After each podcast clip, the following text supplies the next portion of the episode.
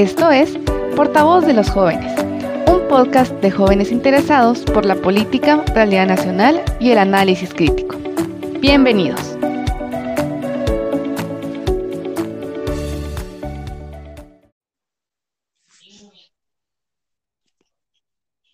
Hola, bienvenidos al podcast de Darwin y Rubí. En este espacio compartiremos los estereotipos sociales, enfocándonos hacia los estereotipos que la sociedad y la cultura nos ha impuesto como mujeres. estaremos hablando un poco sobre qué son, cuáles son los estereotipos más comunes y en dónde los vemos reflejados. Ya que todos los estereotipos de género van adquiriendo fuerza en función a la cantidad de personas que lo van compartiendo. Y esto se convierte en ideas difícilmente refutables, ¿no? Y que solo pueden ser corregidos con herramientas como la educación. Hablando en el contexto latinoamericano, las mujeres representan más del 50% de la población, pero su representatividad en los congresos o parlamentos apenas alcanza el 22%. Y dime, Ruby, para ti, ¿qué son los estereotipos sociales? Bueno, entendemos que los estereotipos sociales se refieren a modelos o patrones de conducta que definen cómo deben de ser, actuar, pensar y sentir las mujeres y los hombres en una sociedad representa un conjunto de atributos o características que se les asignan. Además, un estereotipo enfocado en literatura, arte, se refiere a clichés, personajes o situaciones predecibles. Según la Oficina del Alto Comisionado para las Naciones Unidas para los Derechos Humanos, un estereotipo de género es una opinión o un perjuicio generalizado acerca de atributos o características que los hombres o mujeres poseen o deberían de poseer o las funciones sociales que ambos desempeñan o deberían desempeñar. A ver, Daro, dime tú qué piensas que es un estereotipo y a quiénes pueden afectar. Bueno, eh, también los estereotipos de género pueden afectar a las niñas de todo el mundo, no sin importar el nivel de desarrollo del país. Y esto lo fomenta la sociedad en general, ¿no? Desde los progenitores hasta los profesores, es, decir, dentro de las escuelas y dentro de la familiar. Bueno, el papel del profesor se vuelve indispensable, ¿no? A la hora de impartir una enseñanza de calidad y en igualdad, ¿no? Que busque el bienestar de los estudiantes y el respeto a las normas. Eh, un dato interesante y alarmante, ¿no? Es el hecho de que un estudio hecho por la revista Science en 2017 menciona que las niñas comienzan a sentirse menos inteligentes que los niños a partir de los seis años, ¿no? Sabemos que ni los niños ni las niñas nacen sexistas. Hay algo que entre todos como sociedad les hacemos para que lleguen a este punto, ¿no? Entonces, Ruby, cuéntame cómo crees tú que se origina. Eh, claro, como tú lo decías, en el entorno familiar es el primer núcleo donde se aprenden los roles de género. Las niñas y los niños aprenden en el hogar a través de lo que se les enseñan sus padres sobre cómo deben de comportarse. En ocasiones las niñas y los niños son incluso valorados o premiados o castigados si demuestran comportamientos, intereses o expresiones de emociones de acuerdo a lo que se espera de ellos. La familia sigue transmitiendo estos tipos de estereotipos por tradición y son más aún considerados por la mayoría como naturales y obvios. ¿O tú qué piensas de esto? Bueno, yo creo que es triste, ¿no? Que las personas con quien convivas sean las primeras en enseñarte cuál es tu rol o cuál debería ser tu rol dentro de la sociedad. Es que tenemos muy sobrevalorado el apoyo familiar, ¿no? Porque muchas veces son los mismos padres, ¿verdad? Que nos van alejando de lo que realmente queremos ser. Eh, un ejemplo claro, no es cuando un papá ve a un niño hacer cosas de niñas, por así decirlo, los regañan, le dicen que como varones tienen que hacer y comportarse como tal. Bueno, y eso es cierto, ya que también los estereotipos están en la sociedad, ya que dictan un rol de cómo hay que comportarnos de acuerdo con el sexo que tenemos al nacer. En otras palabras, la sociedad establece lo que se espera de nosotros como mujeres. Esto hace notar de diversas maneras, como las distinciones de ropa, el tipo de música que debemos escuchar. Tradicionalmente los hombres y las mujeres aceptan estos estereotipos de género como una forma de encajar en el resto del orden social. ¿O qué me cuentas de esto, Daro? Bueno, yo creo que también se originan en los medios de comunicación, tanto tradicionales como digitales, ¿no? Estos juegan un papel muy importante en la creación de la imagen femenina y masculina estereotipada. Eh, dictan modelos y comportamientos a imitar, ¿no? Que son una vía eficaz para preservar la idea de desigualdad entre hombres y mujeres. Bueno, los mensajes que se emiten a diario, los medios de comunicación, incluida la publicidad, simplifican la realidad, ¿no? Y encasillan a las personas sin permitir que se descubra un modelo de sociedad más igualitaria, ¿no? Eh, moldean a las mujeres y nos hacen creer que si no somos de esa manera no es correcto. Y nosotras por miedos a estar aislados lo aceptamos, ¿verdad? Porque nuestra naturaleza es ser sociables. Entonces yo creo que también, ¿verdad? Hay que hablar sobre el cine, literatura, arte, música, porque ahora es lo que más está representando a las generaciones. ¿O tú qué crees? Bueno, yo creo que durante toda la historia del cine y todo lo referente a la cultura de arte se ven marcados muchos estereotipos donde representan a las mujeres como un objeto sexual, sumisa, con cuerpos perfectos, así como los videos musicales donde sexualizan el cuerpo de la mujer y en el cine la representan de dos maneras, las populares y las nerd. Déjame hacerte una pregunta, Daro. ¿Cuáles crees tú que serían los estereotipos más comunes en la actualidad?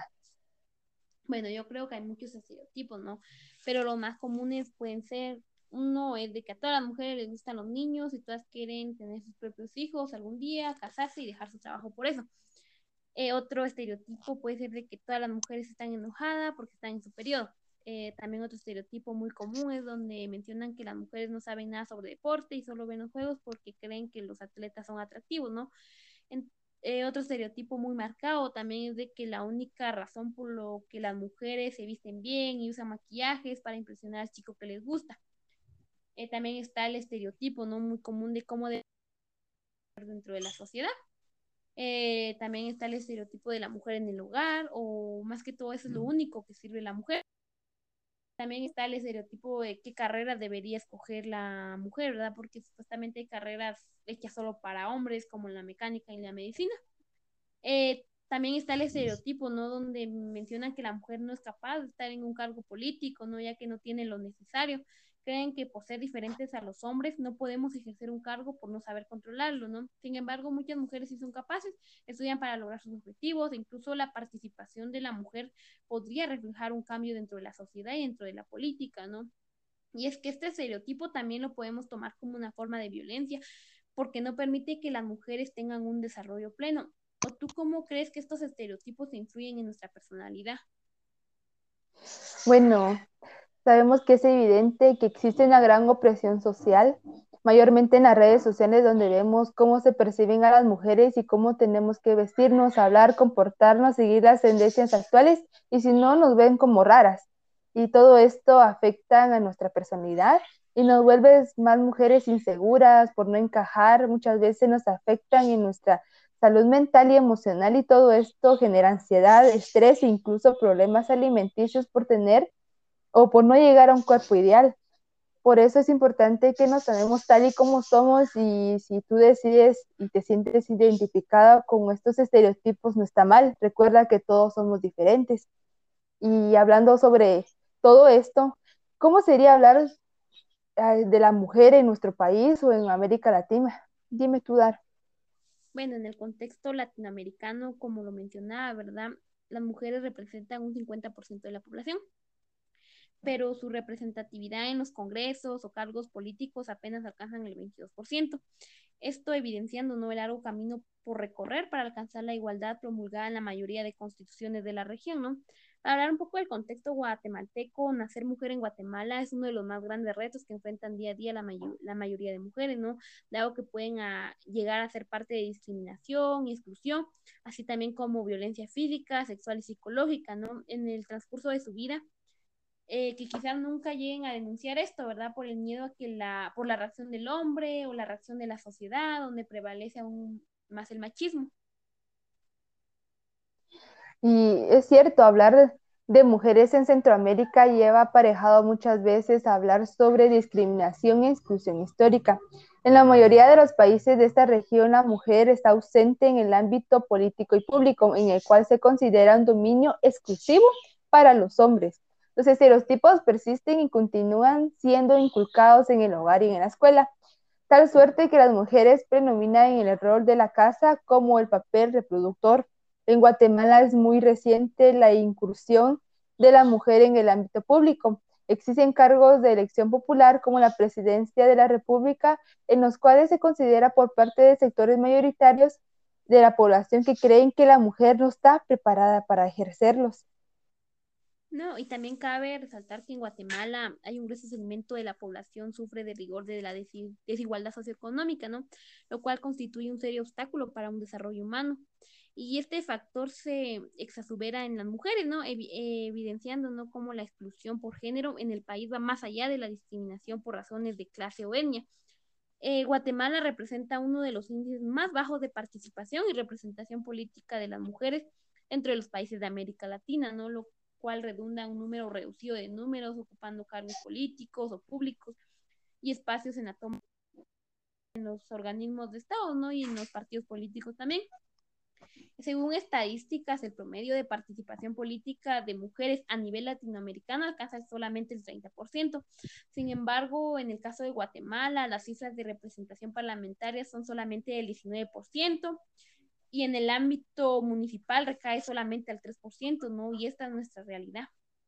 Wow, es realmente impresionante que en un país donde el 51% de la población es femenina, nos habla de la discriminación histérica hasta las, hacia las mujeres y el mantenimiento de un modelo político excluyente que margina a la mitad de su población, contradiciendo incluso la propia constitución de la República que contempla el principio de igualdad. La participación de las mujeres en el ámbito político está relacionada en barreras culturales. Guatemala es uno de los países más conservadores de América Latina, donde los roles y las esferas separados para los hombres y para las mujeres están muy definidas e interiorizadas en el imaginario colectivo. ¿O qué dices tú, Dar? Eh, sí, concuerdo con lo que tú dices, ¿no? Ya que esto significa que por el hecho de ser mujer se le tienen asignados roles como la maternidad, el cuidado del hogar, la familia, ¿no? Y mientras que a los hombres se les asigna un rol público relacionado con la actividad económica, política, el manejo de poder, ¿no?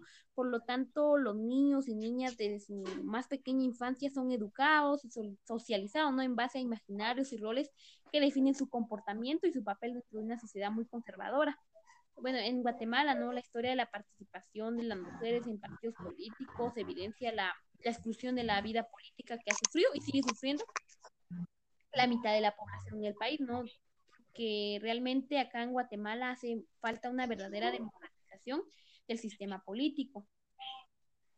Y es que en nuestro país, ¿no? La participación política de las mujeres en los partidos políticos tiene su inicio en la década de los 1944, ¿no? Donde se convierten en ciudadanas y logran tener el derecho de elegir y ser electas y durante también tiene su origen durante los años de la Revolución de Octubre, porque ahí se un espacio especialmente importante para el crecimiento y desarrollo político, ¿no? que alcanzó también a las mujeres, sobre todo de clase media y las áreas urbanas, ¿no? Las mujeres formaron grupos con fines políticos en apoyo a la revolución y también se integraron a partidos políticos de la época, ¿verdad? Pero siempre en posiciones subalternas.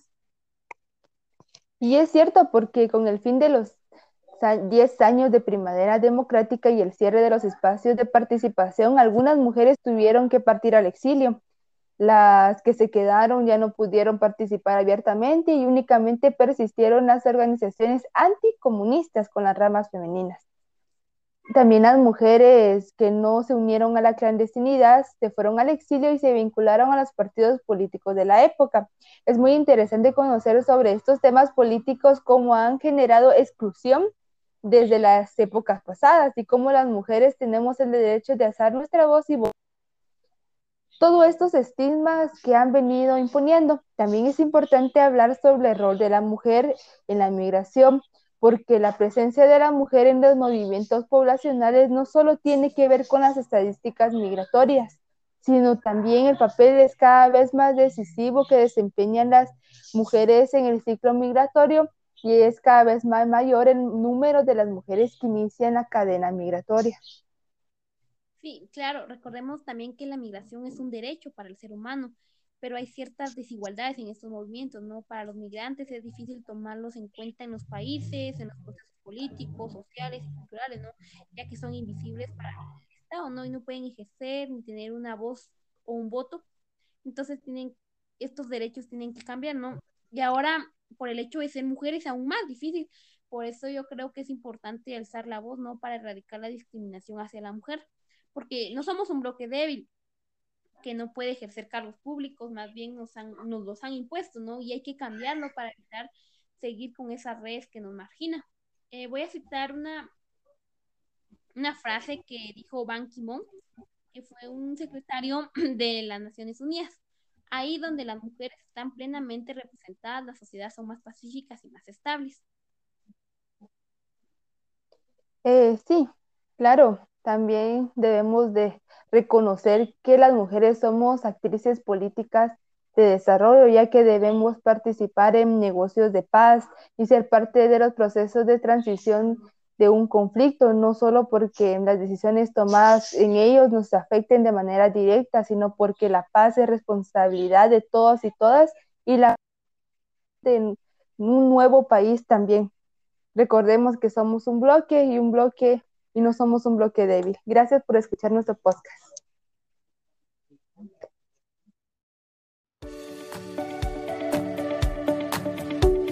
Gracias por escucharnos. Te invitamos a que te sumes a nuestros próximos episodios y seguir construyendo análisis crítico sobre nuestros contextos.